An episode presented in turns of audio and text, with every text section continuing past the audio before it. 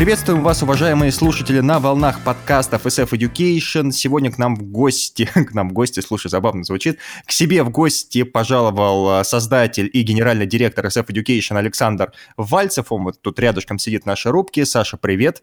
Привет, Роман. Привет, ребят. А, и, а, да, и сегодня мы будем заниматься второй частью нашего прошлого вебинара, который носил тему обучение за рубежом. И давайте сперва вместе с Александром мы пройдемся по прошлой части и быстренько вспомним, о чем мы там вообще говорили. Саш, давай вместе думать, рассуждать.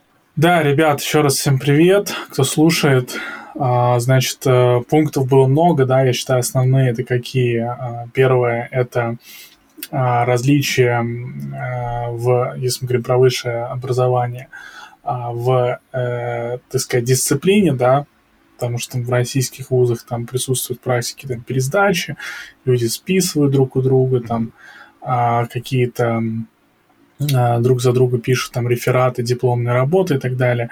А за рубежом, по крайней мере в Канаде, э, я такого не встречал, это очень жестко карается. Списал до... враг народа, мы это помним. Да, да тебя да, чуть ли не из страны высылают. То есть ты там три года не можешь никуда поступить, получи билет. А дальше я помню, что рассказывал в целом там, как выстроено обучение в школе и в ВУЗе, то есть как, как выглядит вот этот переход. А, то, что обучение в high school по, по своей структуре очень сильно напоминает ВУЗ. Но при этом а, в старшей школе довольно-таки легко учиться, так называемая лафа, там довольно-таки хорошо присутствует, и поэтому на первом курсе вуза, как правило, очень сильно отсеивают людей. Даже приводил пример ребят, которые учились на инженеров, и что с первого семестра первого курса до конца заканчивают 4% а, людей. То есть остальные либо заваливают, либо переходят куда-то на другие направления. Вот, и в итоге а, маленький очень процент а, выпускается. Жесткий отбор. Жесткий, жесточайший да. просто отбор. А дальше а, моменты, э, я там немножко про подготовку к экзаменам рассказывал, как люди там сидят до полуночи в библиотеке, там спят за учебниками, потом прям вот могут там, я сам помню, готовился, там за, за ночь читал весь учебник, утром напивался кофе, шел сдавать экзамен. То есть э, в этом плане все очень жестко, очень э, сложно учиться, по крайней мере, вот в том вузе, в котором я учился. В общем, мне кажется, основные моменты. Что, наверное, к этому следует добавить, то, что отсутствуют такие вещи, как ЕГЭ, то есть там смотрят средний балл по, по определенным предметам там, за последний год или за последние два года обучения в хай-скуле, на основе этого университет принимает решение, брать тебя или нет. И, э, в принципе, мне кажется, что в большинстве вузов в Канаде отсутствует такое понятие, как диплом, дипломная работа, точнее. То есть я никогда не писал дипломную работу. Я писал кучу всяких типа курсовых, обычно какие-то эссе там на 10-15 страниц, но а, именно дипломной работы я не писал, у нас там не было такого понятия даже. То есть ты просто шел по своему индивидуальному учебному плану, а сдавал успешно там экзамены, получал нормальные оценки, получал так называемые кредиты, то есть это, грубо говоря, очки. Вот, и как в моем случае ему нужно было 20 очков набрать, чтобы выпуститься с вуза. Там за, по, за семестровый курс давали пол очка, за годовой курс давали одно очко. Вот. Ну, и таким образом, нехитрая математика показывает, что если ты берешь 10 э, семестровых курсов э, в год или 5 э, полномасштабных годовых курсов, то ты за 4 года закончишь вуз. То есть очень простая математика. Вот эта система кредитов, мне кажется, в вышке, в высшей школе экономики, по-моему, тоже сейчас присутствует. Да, соответственно, дипломы мы не писали, просто ты заканчивал последний семестр, сдавал успешно экзамены, а дальше тебе приходило письмо, типа ты, так сказать, э, соответствуешь критериям выпуска, ты набрал необходимое количество баллов, кредитов там и так далее, и а, вот, типа, молодец, а, теперь ты можешь выпускаться, вот такого-то числа в ноябре, например, будет выпускной день, куда можно пригласить своих там друзей, семью и так далее, и мы будем вручать диплом.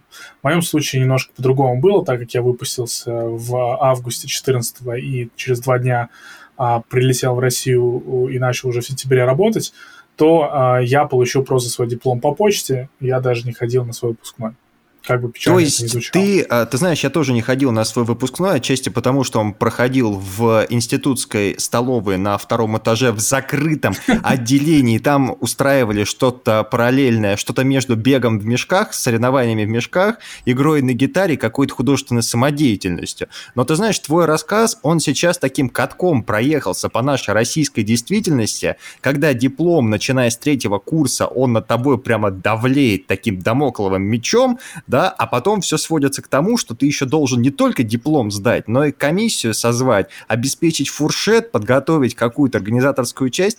То есть у нас диплом — это такая церемония, растянутая на три года. А вот это вот эта компания, скажем так, через А, которая наблюдается, наблюдалась в твоем вузе, она как-то больше в карьерную сторону, знаешь, когда все поэтапно, постепенно, и вот он результат. А у наших это прям бах, такая ну, да, глыба да. обрушивается, давай отточи ее. Вот. Что у нас угу. там еще ну, осталось? Ну, ну, давай я там немножко закончу сейчас вот это summary. Я так как постепенно перетекаю к основным темам сегодняшнего подкаста, я их озвучу чуть позже. А, то есть а, в целом, в целом, а, да, совершенно прав. То есть там больше как-то на карьеру заточено. То есть, грубо говоря, а, даже когда я вот был на последнем курсе, я, помнишь, рассказывал то, что я там перепутал да, дни да, экзамена, да. и мне пришлось там бегать по врачам, там собирать какие-то справки и так далее. То есть, как бы я людям просто объяснил, там, своему профессору, говорю, слушайте, у меня там в России уже работа ждет, у меня уже там, типа, финальный этап интервью, я не могу там сейчас заваливать какой-то ваш курс, учитывая, что там CFA уровень 1 уже успешно сдал, а это был как раз курс по финансам. Вот, а, поэтому давайте что-нибудь сделаем, чтобы я как бы ну, мог нормально там спокойно улететь, мне не нужно было возвращаться там в Канаду, потом заканчивать какой-то один семестр там с одним курсом. То есть люди как бы это понимают прекрасно, что у тебя там работа, особенно если преподы такие, а не академики, а прям вот текущие какие-то сотрудники компании, они это прекрасно понимают, то есть очень лояльны. Да, то есть действительно не было никакой вот этой дипломной работы, а, но хочу нем, немножко а, кое-какой момент добавить здесь. А, дело в том, что мы сейчас говорим с вами про вузы, университеты. Мы не говорим с вами про колледжи. Колледж – это отдельная вещь вообще. То есть в России колледж – это, грубо говоря, ПТУ, ну, да? Ну, ты знаешь ли, да. Да, ну, по большей части сырость, мне кажется, больше, большинство людей раньше называлось ПТУ, сейчас называется колледж. В Америке, давайте немножко с терминологией разберемся. В Америке колледж – это университет в том числе. То есть, когда люди говорят там э, колледж, mm-hmm. вот да, это да, вот да. слово, да, они имеют в виду как университет, четырехлетнее образование бакалавриата, так и э, колледж, где там три года учатся, то есть какое-то среднее профессиональное. В Канаде, э, соответственно, есть различия. Колледж – это именно три года человек обучается, и у него нет высшего, он получает так называемый, а, как это называлось, не, э, не, не, не degree, а как-то apply диплом или что-то такое, в общем, там своя терминология. А университет – это, соответственно, университет. И часто бывало, что люди, например, в колледже, как они двигались по жизни. Они заканчивали колледж за три года, и у многих колледжей была а, совместная программа с вузами. То есть ты, например, в колледже отучился три года, потом прям в университете полтора, и э, получал диплом э, университета. Значит, это, э, я сейчас немножко про это расскажу, и вы услышите, к чему это все говорю. Что, то есть это большое было преимущество по э, двум причинам. Во-первых, это дешевле. Колледж, он типа какие-то копейки там стоил, ну, для резидентов, опять же, для международных студентов дорого, но для местных а колледж там в 2-3 раза дешевле, чем вуз.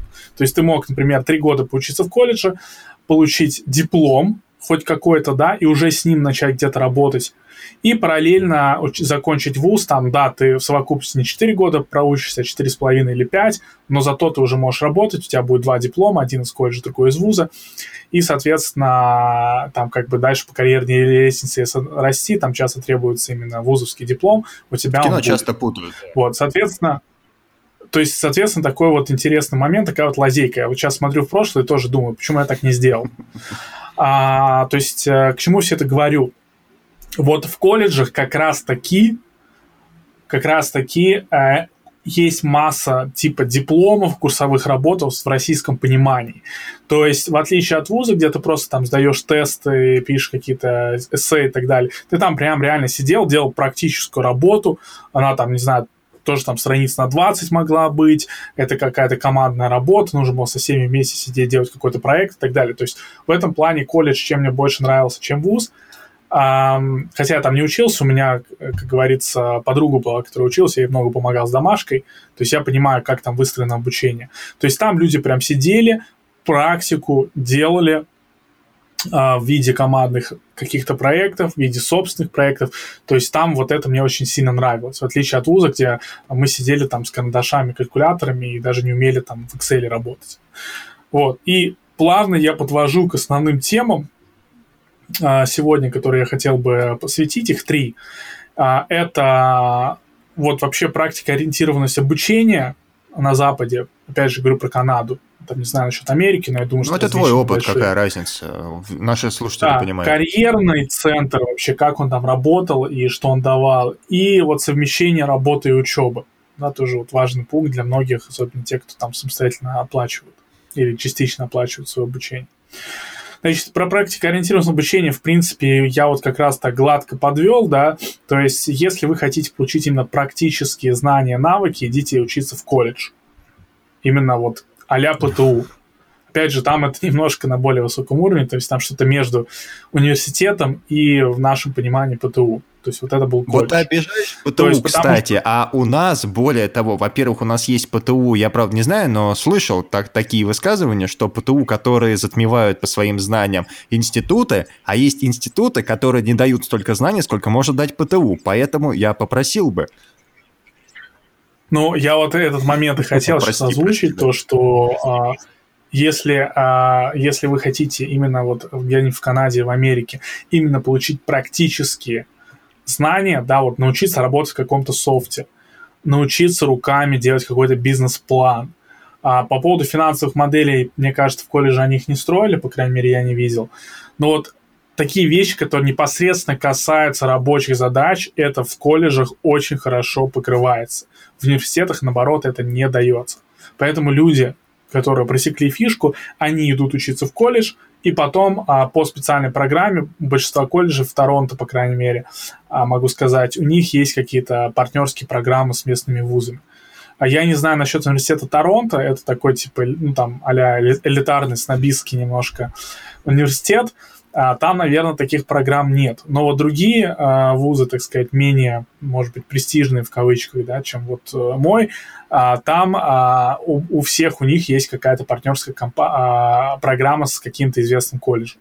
Соответственно, если есть такая возможность, идите в колледж, изучаете там практически, получаете навыки, знания, прям вот вы будете кучу делать проектов всяких, у вас практически все преподаватели будут текущие сотрудники каких-то компаний, а потом просто спокойненько переходите в университет, вам, за, вам там, а, соответственно, засчитывают первые там два с половиной-три года, и вы там а, год-полтора сверху учитесь в ВУЗе, и получаете потом диплом. Отличный потребительский совет ты только вот. что дал нашим слушателям. То есть сидите в колледж, потом после колледжа переключаетесь на совместимый с ним, скажем так, вуз, при этом вы обретете практические навыки, научитесь работать в команде да, и еще да. к тому же сэкономите. То есть такая и это да, дешевле, беспроигрышная да, просто серия. Да, шикарно, шикарно. Записывайте, уважаемые слушатели. Да, соответственно, это если говорить вот про колледж. Что касается вуза, да, я, мне кажется, немножко на прошлой части эту тему затронул, но сейчас хотел бы раскрыть ее более подробно.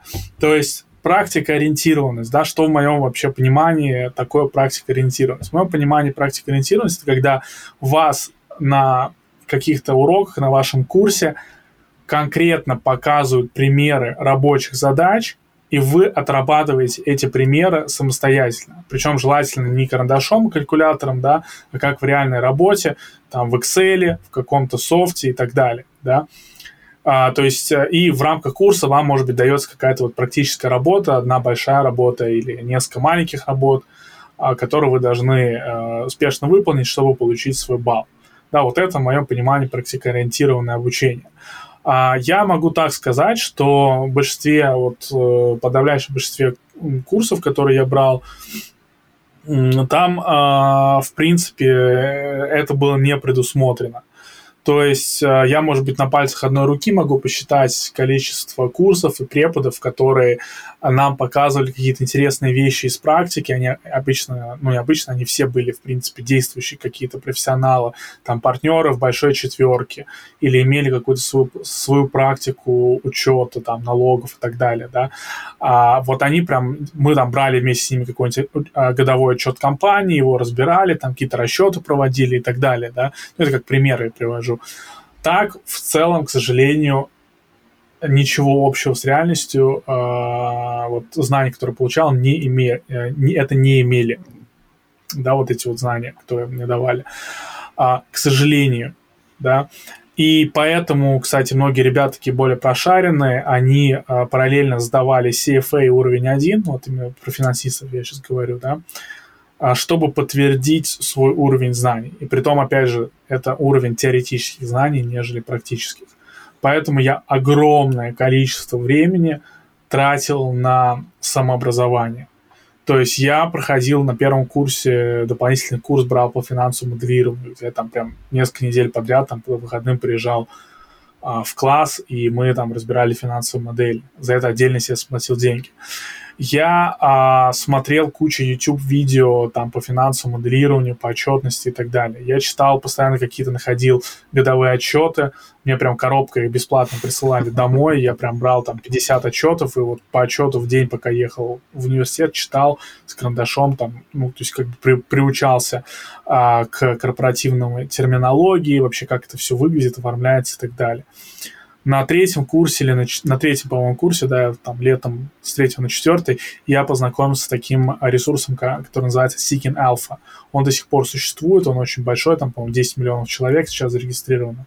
Американский ресурс, на котором любой человек может зарегистрироваться и писать статьи на английском языке, и при этом за это еще деньги получать. Деньги, на самом деле, весьма неплохие.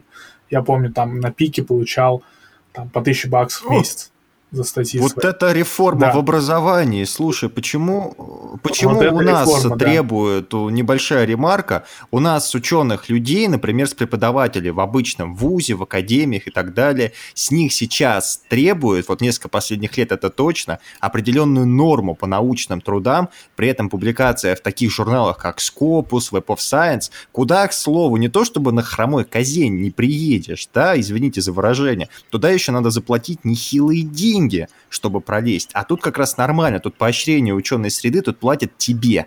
И слушай, такие. Ну, та, там не совсем как бы академические статьи надо писать, чтобы вы понимали, ребят. Там, то есть там там специфический контент такой аналитический нужно писать. Там разные форматы, сейчас не будем про да, это да, говорить. Да. Это отдельно есть статья на блоге у нас и видео, по-моему, даже в YouTube, как зарабатывать на Сикинальфа. А, там, в общем-то, я вот там практиковался, да, то есть э, что мне это давало? Во-первых, я мог, а, то есть у меня была определенная мотивация прокачивать свои навыки. То есть я не просто сидел там, типа, ой, мне делать нечего, давай я какую-нибудь финансовую модель построю. А я строил, например, финансовую модель конкретно для аналитической статьи. И я понимал, что я с этого получу деньги, я получу какую-то обратную связь от комьюнити, и э, в целом это я еще себе записал потом в резюме и неплохо продал. Здорово.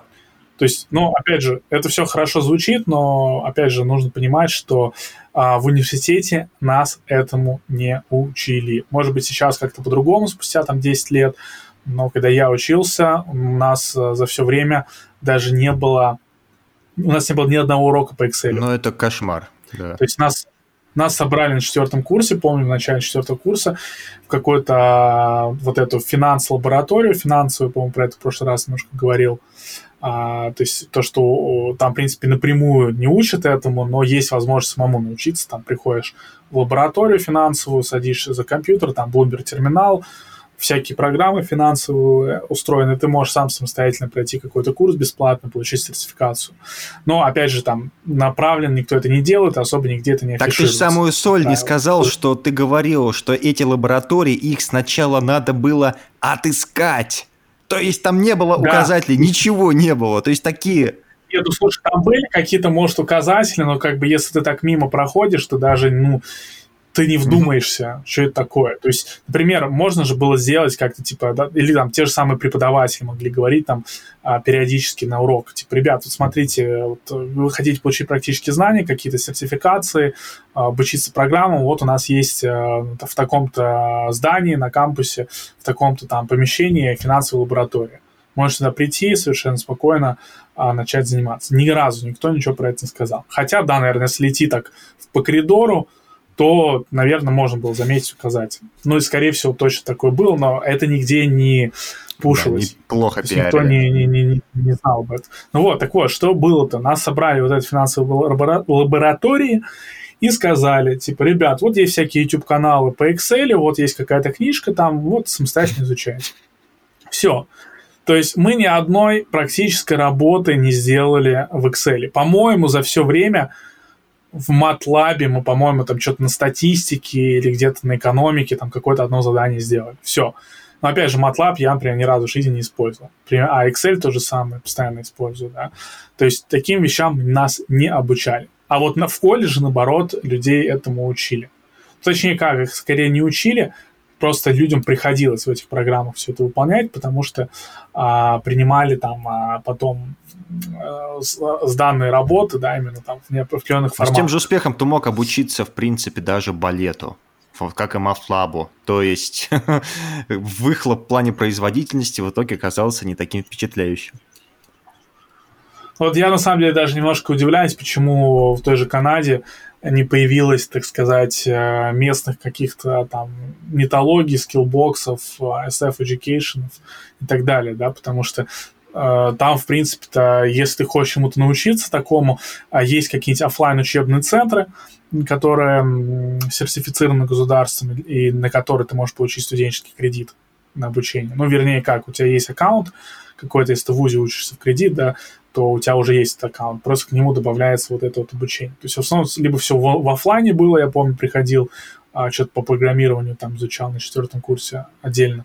И, по-моему, ну, естественно, всякие там Udemy, курсеры и так далее. То есть где ты там пока сам себя не заставишь, mm-hmm. ничего Да-да-да. смотреть не будешь. Ну вот, то есть про практикоориентированность, вот про свой вуз, да, вот не могу сказать, что это была хорошая школа по навыкам. По поводу знаний, ну, наверное, если бы я чисто хотел быть бухгалтером, приходил бы на все уроки, читал бы все страницы учебники, это было бы, наверное, супер полезно, но так как я как бы изначально учился на финансиста, а не на бухгалтера, то, э, естественно, большую часть знаний я получал а, самостоятельно. Вот поэтому практикоориентированность обучения – это такое очень многогранная, многогранная картина, да, если можно так вообще выразиться, потому что, в принципе, есть возможность, как это можно получить, эти навыки, да, и платно, и бесплатно, но в ВУЗе, ВУЗ перед собой такую задачу не ставит. То есть мы там в калькуляторах, в, с карандашом на бумажке там сидели, какие-то задачи считали, хотя в реальности, естественно, все это делают в определенном софте, для этого есть там определенные как бы там гайдлайны, и, наверное, лучше изучать такие вещи, чем а, руками там отрабатывать какие-то, не знаю, задачи. Ну, по этой теме мы уже дали совет, поэтому вот. я предлагаю тебе здесь ее закруглить. Ну, в совет в плане с колледжем, mm-hmm. да. А в данном, конкретно в нашем случае, наши зрители, наши слушатели, кто хочет попробовать себя именно в Канаде, кто хочет попробовать обучение за рубежом, они могут посмотреть, какой факультет, какой вуз окончил ты, и если, к примеру, у них есть склонность к бухгалтерии, они могут пойти на твой факультет, получить именно те самые знания, которые давали бухгалтер, вернее, бухгалтерские знания, которые давали тебе как финансисту, и, в принципе, жить счастливо. Вот. Но по части финансов, да, им понадобится другая дорожка. Например, через колледж. Ну, ну да, но с другой стороны, как бы тоже вопрос, что дешевле, Это да. эффективнее. Вот, опять же, кстати, интересный момент э, ты затронул. У нас были клиенты из Канады, из Торонто, русскоязычные ребята, которые у нас в СФ то ли на финансовой академии, то ли на финансовом моделировании обучались. Ну, ну это же здорово. Потому что наш курс э, в переводе там на канадские доллары стоит дешевле, там, чем э, один курс даже одного семестра там. Слушай, здорово, значит, эта схема работает не только с китайцами, которые в гуме затариваются и чистят его и экономят на разнице курсов. Ты глянь. Да. В обе стороны. Вот, давай, давай немножко давай. про карьерный центр поговорим, вообще там про возможности вот эти все, да, насколько там вуз Да, как работает. помогает, не помогает вообще. Ну, а, смотри, какая была ситуация интересная. Я, кстати, про это, на самом деле, мне кажется, в блоге что-то частично писал. А, значит, была интересная ситуация, то, что с одной стороны, то есть, если прям вот реально запариться, да, не как это обычно люди делают, там, забивают до последнего семестра а, на карьерный центр, если прям реально а, поставить перед собой цель, там, найти какую-то стажировку – а, то, в принципе, большую помощь карьерный центр давал. Но каким образом? Во-первых, была такая прикольная штука, как work shadowing. Я не знаю, как это перевести. А, shadowing и баддинг. У тебя, по-моему, была такая статья, натыкался. Да, да. была статья для, для какого-то стороннего журнала, я писал, можно, в принципе, загуглить. А, значит, интересная тема была то, что, в принципе, можно было а, например, вот тебе интересовало, а, ты интересовался тем, как работает инвестиционный банкир, там, или какой-то, не знаю, финансовый управляющий, финансовый менеджер, а ты мог назначить через карьерный центр, э, так сказать, эм, встречу с, с каким-то профессионалом из этой сферы, и э, для некоторых позиций можно было прям с этим человеком вместе ходить на работу, там, не знаю, целую неделю, смотреть, чем он занимается, он там что-то рассказывал бы параллельно и так далее. Я, к сожалению, ни разу так этим не воспользовался, хотя мне, в принципе, это, наверное, не нужно было, потому что я и так примерно понимал, чем люди занимаются. Но, то есть, можно было с самоопределением разобраться очень быстро. Таким образом, э, взять просто несколько, с несколькими людьми, забить встречи, и э, либо на этих встречах они рассказывали, либо прям э, можно было с ними ходить на работу какое-то время. То есть вот это вот Взгляд изнутри взгляд изнутри такой получался, да. А, плюс, в принципе, через карьерный центр было довольно-таки много интересных вакансий. Но, опять же, там, вот я, например, подписан на закрытую группу вакансий МЕФа. Это там такой очень крутой, модный э, факультет в рамках высшей школы экономики там гораздо лучше вакансии были, чем то, что у нас там постилось. И гораздо чаще. То есть тут, может, тут чаще всего какие вакансии были в карьерном центре, какой-нибудь там разносчик пиццы, там а, как, так называемый а, landscape, а, landscaper, там, то есть человек, который там ландшафт Дизайнер, занимался. Ну, грубо говоря, ты там траву подстригал. Да, правильно назвать, главное. Вот. И, в общем-то, и целом такие вот были student jobs, которые ну, наверное, неплохо для тех, кто хочет просто заработать денег, но для тех, кто хочет получить релевантный опыт, это абсолютно было... Ну, Правильнее было бы назвать рабочий центр, а не карьерный центр, потому что карьеры там ну, и не да, пахло. Да, да, да. Ну, там были, ну, бывали, но, понимаешь, опять же, там, там может быть, две-три таких вакансии падало, причем часто каких-то нонейм компаний. Я помню, моя первая стажировка такая реальная была, это, в принципе, такой нонейм была компания, где человек был брокером, который накопил клиентуру, ушел из банка и сделал там свой инвестиционный фонд, да, то есть, в принципе, неплохой mm-hmm. опыт, но как бы это там не Goldman Sachs и там не Сбербанк даже, да, а, то есть просто там частная практика, это, я, по сути, там потом очень красиво это все расписал, но факт остается факт. Ну, естественно, если там таких было 2-3 вакансии, то там сотни человек там за очень короткое время на них подавалось. Помню даже как-то раз я там успел попасть, на, на, меня пригласили на собеседование, я прошел скрининг, и мне потом сказали, что они раньше времени даже сняли эту вакансию с портала, потому что слишком много было резюме. О, как.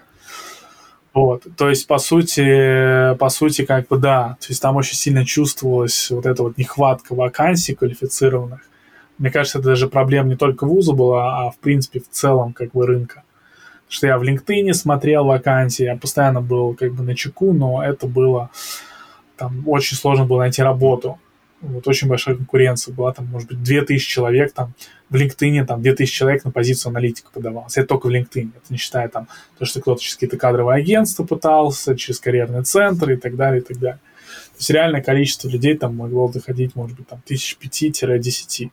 Поэтому уже там в курсе так на втором, на третьем я уже задумывался о том, чтобы то есть о карьере где-то за пределами Канады, там, а, и рассматривал, в частности, Англию, Россию и Вот Штаты. я тебе как раз хотел этот вопрос вот. только что задать, ты буквально снял с языка, да, а не нашла ли на тебя тогда ага. мысль переехать? Слушай, ну она и нашла, нашла на меня. Я уже, в принципе, на начале четвертого курса у меня же были контакты в России. Я с ребятами познакомился там дистанционно многими. Очень, очень по топорному делу я просто ВКонтакте вбивал investment banking. Меня интересовала именно эта сфера. И находил людей, у которых в профиле было uh-huh. это указано. И так вот познакомился со многими ребятами, в том числе текущими партнерами SF. Вот э, есть ребята, которых я знаю – с 11 года, когда я еще в Канаде жил, там и 11 год, и на каком я курсе был? На втором, по-моему. То есть, да, то есть у меня есть, вот реально до сих пор я общаюсь с людьми, постоянно вижусь, с которыми я познакомился почти 10 лет назад вот таким вот образом. И э, именно я как бы начал общаться, говорил, ребят, слушайте, что у вас как там, какой у вас рынок сейчас? Говорит, да, приезжай, здесь круто, типа, устроим тебе собеседование в своей же компании и так далее. То есть я, в принципе, так активно готовиться начал уже на четвертом курсе, в начале четвертого курса к переезду, потому что понимал, что, ну, у меня нет желания там, знаешь, там несколько лет там э, дико искать работу вот эту, потом понимать, что на твое место там метит еще несколько сотен человек, и там дрожать сидеть, вот, мне это не интересовало особо, поэтому я как бы принял тогда Как решение. у них стереотип, да, устраиваться в почтовый отдел, пыхтеть там несколько лет и надеяться, что тебя заметят.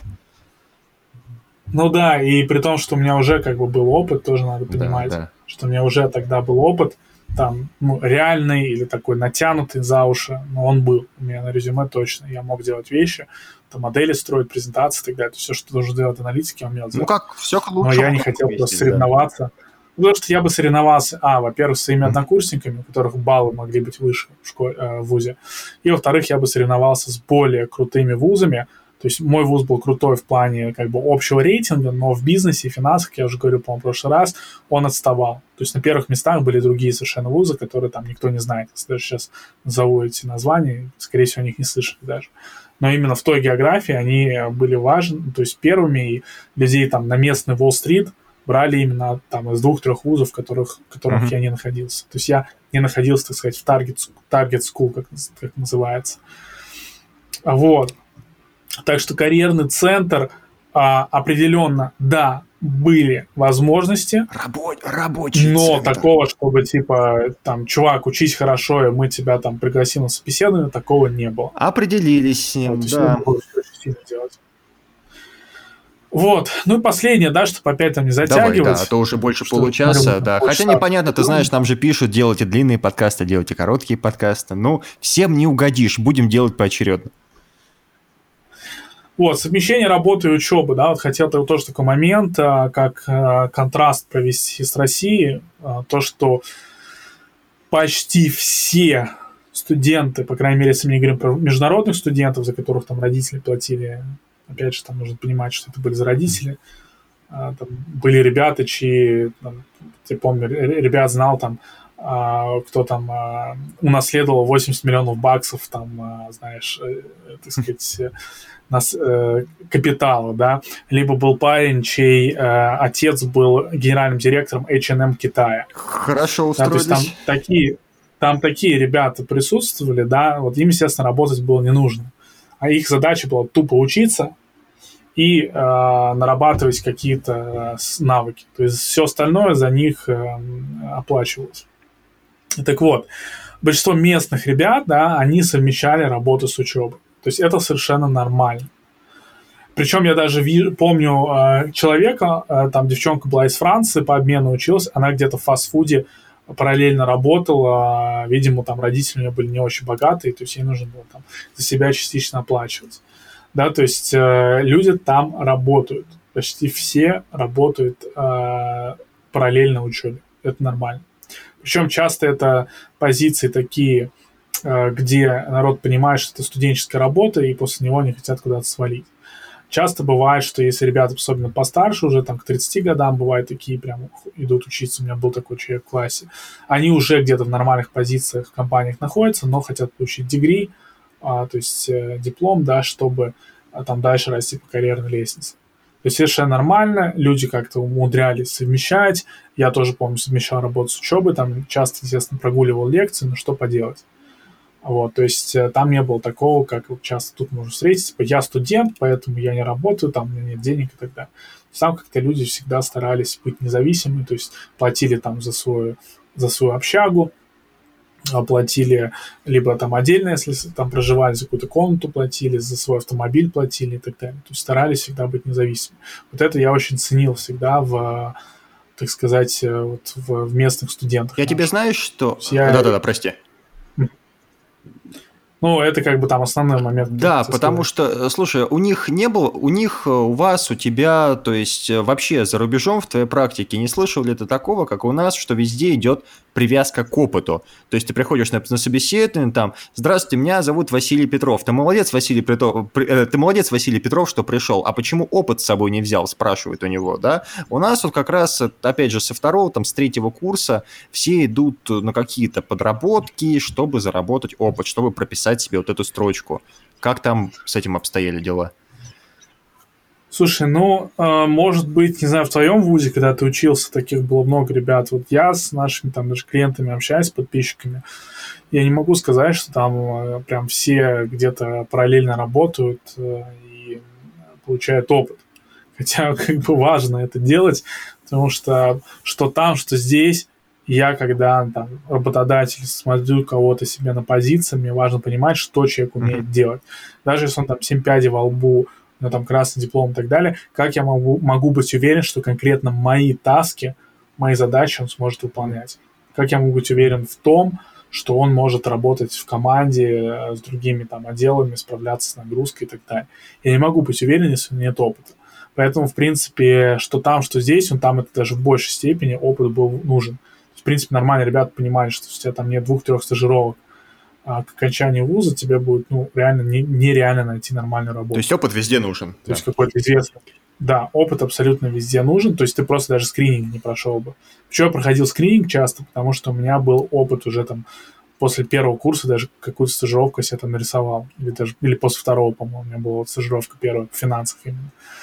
Вот, поэтому это критически важно, ребят, и, пожалуйста, работайте, совмещайте как-то, это нужно.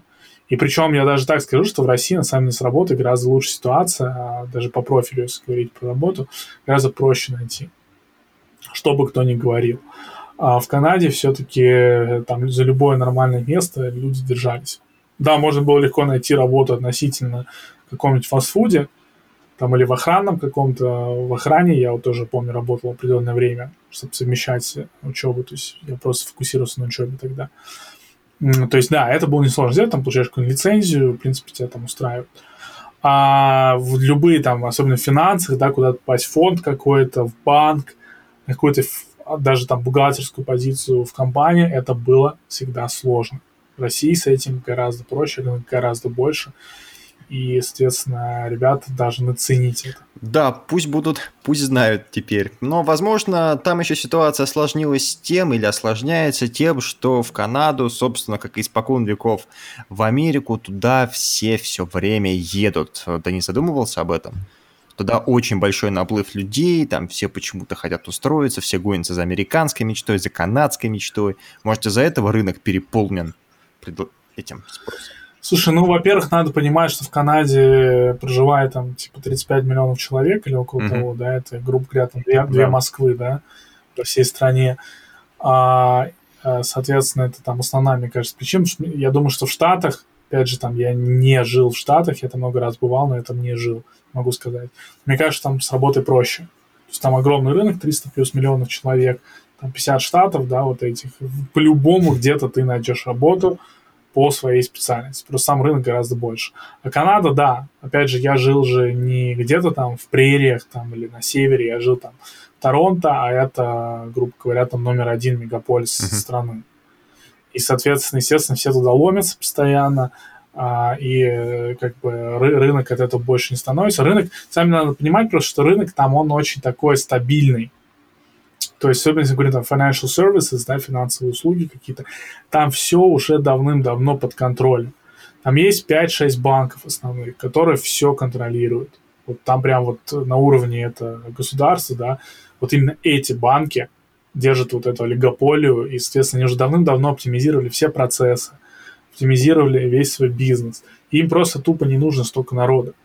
Вот. А, конечно, что касается обычных компаний, там, естественно, позиция открывается, но это, как правило, там позиция бухгалтера. Поэтому там реально с работы очень сложно и туго. Хотя, конечно, если ты там можешь попасть в инвестиционный банк, и будешь очень хорошо там зарабатывать. Ты будешь там зарабатывать в своей первой позиции, как, не знаю, там, люди с десятилетним опытом а, где-то в смежной сфере. Вот, но это очень сложно. В России с этим гораздо-гораздо проще, просто потому что рынок гораздо больше. Ну и, соответственно, иммиграция, вот эта вся, которая в России идет, она чаще всего как бы низкоквалифицированная, и поэтому особую конкуренцию, да. так сказать, белым воротничкам она не составляет. В Канаде же наоборот, очень многие люди там приезжают с дипломом, там, не знаю, дантиста, большим опытом в какой-нибудь европейской стране, на высоких позициях, и, соответственно, там, с MBA всякими и так далее. Естественно, они стараются составлять конкуренцию белым воротничкам. Вот. То есть, наоборот, ситуация, если ты сварщик или плотник, тебе проще найти работу, там еще вместо там, финансиста или даже программиста. Знаю, кстати, одного сборщика мебели, который хотел взять семью, друзей и именно отправиться за океан, потому что он там найдет точно себе место. Ну и видишь, как с твоих слов, это действительно так. Ну, да. ну что, мы дали да. еще один потребительский ну, совет. Же, а mm-hmm. я говорю, да. Ну, опять же, я добавлю, извини, момент такой, что даже если вы там сварщик, плотник, хотите ехать работать, электрик, да, помните, что вам придется сдавать местный экзамен, получать местную лицензию, тоже может занять время. Ну да, потому что там тоже, насколько я знаю, просто так с улицы там, нет. Там, куда не сунешься, везде нужна лицензия. Риэлтор – лицензия, сварщик э, – лицензия. Причем, скорее всего, еще придется какие-то курсы пройти. Электрик, тем более, вот я просто лично знаю там электрика одного, который там после школы пошел сразу работать, там целое тоже там чуть ли не как высшее образование нужно обучаться. Поэтому тоже непросто, но в целом перспективы, естественно, лучше. Я вспоминаю сейчас лучше. Сопрано, не помню, какой же сезон, и когда его кузен, кузен Тони Большого, главного Сопрано, вышел из тюрьмы, он в тюрьме читал книжки по массажу. По массажу, на них там хиропрактика это называется, и вот он как раз набил руку, все, пошел, сдал курсы, сидит в очереди, трясется, выходит девушка из кабинета, называет его номер, и все, ему дают лицензию, он сдал экзамен, э, экзамен, и теперь начал думать над тем, где открыть его частный кабинет, а пошел какие-то инвестиции привлекать. Вот, человек сидел в тюрьме, пожалуйста, обучился, получил лицензию и в путь. Потому что это, это... Ну да, там, там как бы в этом плане просто, но с другой стороны, опять же, тебе нужно самому как-то развивать этот бизнес, наращивать клиентуру, тебе никто с этим помогать там не ну будет. Ну да, само собой. То есть это не, не, не как, знаешь, там, вот я сейчас там пошел на риэлтора, сдал лицензию, получил, и все, я там начну зарабатывать. Ничего подобного. Может, там год-два сидеть, там а, одну-две сделки в год лучше в случае закрывать, там жить у родителей. Я просто прекрасно знаю, такие кейсы были, ну, не у меня лично, да, но у моих там знакомых. Так Джунгли. что в целом возможности есть, но э, нужно понимать, что рынок имеет определенную специфику, и в России, как бы там странно ни звучало, как бы здесь постоянно все не жаловались, на самом деле работы просто хоть отбавляй. Сколько этих вакансий, там заходишь на HeadHunter, там, не знаю, бизнес-аналитик, финансовый аналитик, там, экономист, то просто там, ну, сотни, если иногда не тысячи. И я говорю сейчас только про Москву. Вот. А в Канаде, ну, с этим, с этим довольно-довольно сложно и тяжело. То есть очень, очень сильно все забюрократизировано, и о, так как предложение огромное, спрос как бы не очень, то, а, естественно, работодатели там не торопятся, отбирают максимально там подходящий кадр. Так, ну с этим мы определились. В принципе, это у нас была сегодня последняя тема, насколько мне известно, совмещение работы и учебы. И это, знаешь, если мы подытожим, то выяснится, что, ну, по прошлой части мы разобрали ее в самом начале. А, практика ориентированность обучения за рубежом, ну, тут э, мы тоже выяснили, что лучше всего, да, идти в колледж, после колледжа в университет, и таким образом ты сэкономишь и найдешь работу. Поговорили про карьерный центр, который на самом деле рабочий центр, центр. А, и в самую последнюю да. очередь прошлись по совмещению работы и учебы, что здесь, естественно, тоже вам понадобится опыт, что все там работают, причем работают как в России, так и за рубежом параллельно с учебой, и что лучше всего угу. искать работу в родных пенатах, а не за океаном. По крайней мере, если вы ищете высококвалифицированных... Хотя нет, слушай, вы не высококвалифицированных, хотя если вы ищете труд белым, воротни... белым воротничкам, скажем так, да?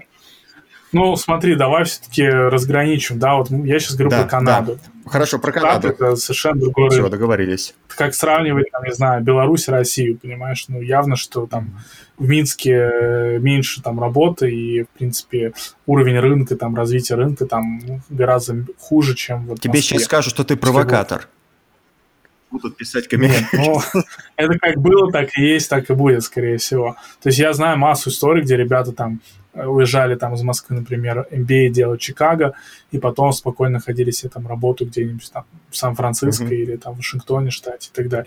Ну, не массу историй, но вот отдельные кейсы я знаю.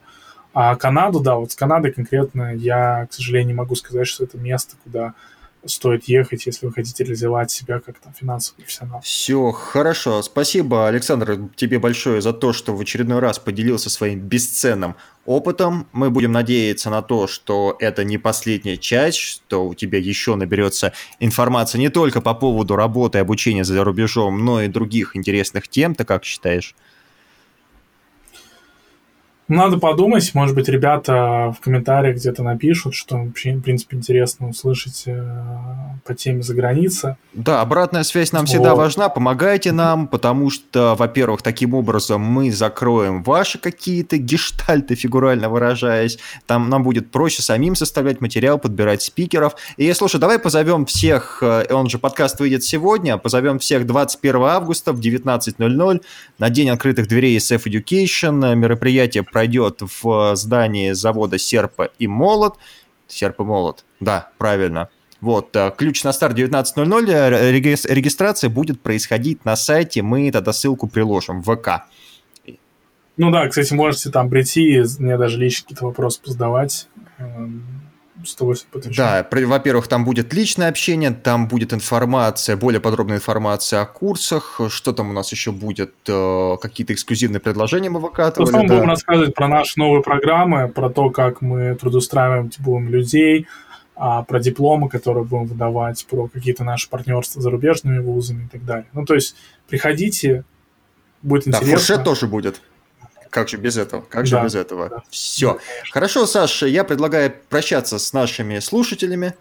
Да, еще раз благодар... благодарю Готов? тебя за эфир. Тогда, друзья, еще... до новых встреч. Оставайтесь с нами на волнах SF Education. И всего вам доброго, хорошей рабочей недели. Саш, пока.